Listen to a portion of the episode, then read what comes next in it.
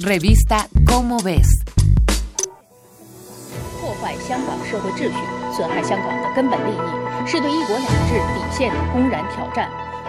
No hay día en que no aparezca una noticia sobre el brote del virus de Wuhan, conocido entre la comunidad científica como 2019 NCOV y llamado por la población sencillamente como el coronavirus.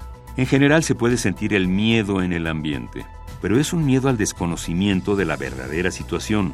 Este aumenta la incertidumbre y la ansiedad, por lo que hace falta difundir más información sobre el 2019 NCOV.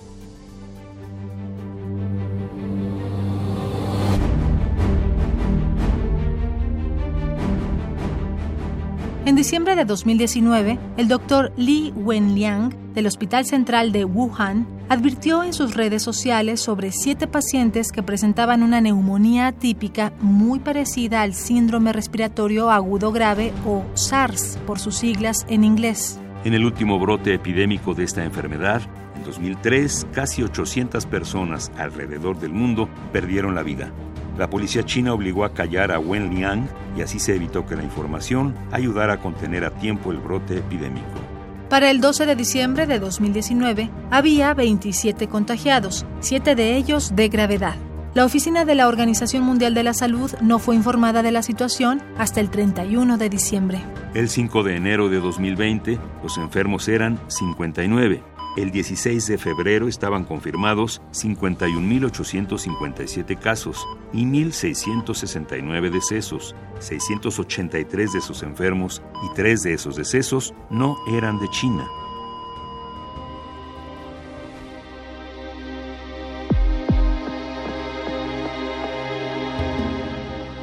A pesar de la gravedad de la situación, desde el punto de vista científico, esta ha sido una oportunidad adecuada para poner a prueba los límites de nuestro conocimiento. En los primeros días de enero, el virus estaba aislado, cultivado e identificado, y su genoma fue descifrado. También se descubrió que este es un nuevo tipo de coronavirus, los cuales existen en muchas variedades y causan todo tipo de enfermedades, desde un resfriado común hasta el SARS. Son virus zoonóticos, lo que significa que se transmiten entre animales y personas. Casualmente, los primeros casos de la enfermedad coincidieron en un mismo punto de Wuhan, un mercado de mariscos. Pero al saberse de pacientes que no habían estado en él, se descartó la teoría de que el virus había sido ingerido. Para que un virus salte de un animal a una persona, necesita mutar para poder replicarse en el cuerpo del ser humano.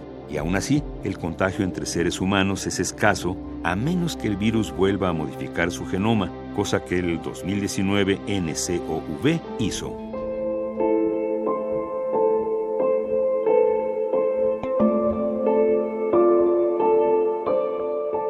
La preocupación de la comunidad médica es que el virus ha evolucionado más rápido que nuestro sistema inmunológico, por lo que nuestro cuerpo aún no tiene defensas específicas para combatirlo. El peligro de esta enfermedad radica en la variabilidad de sus síntomas y en el tiempo que estos tardan en manifestarse.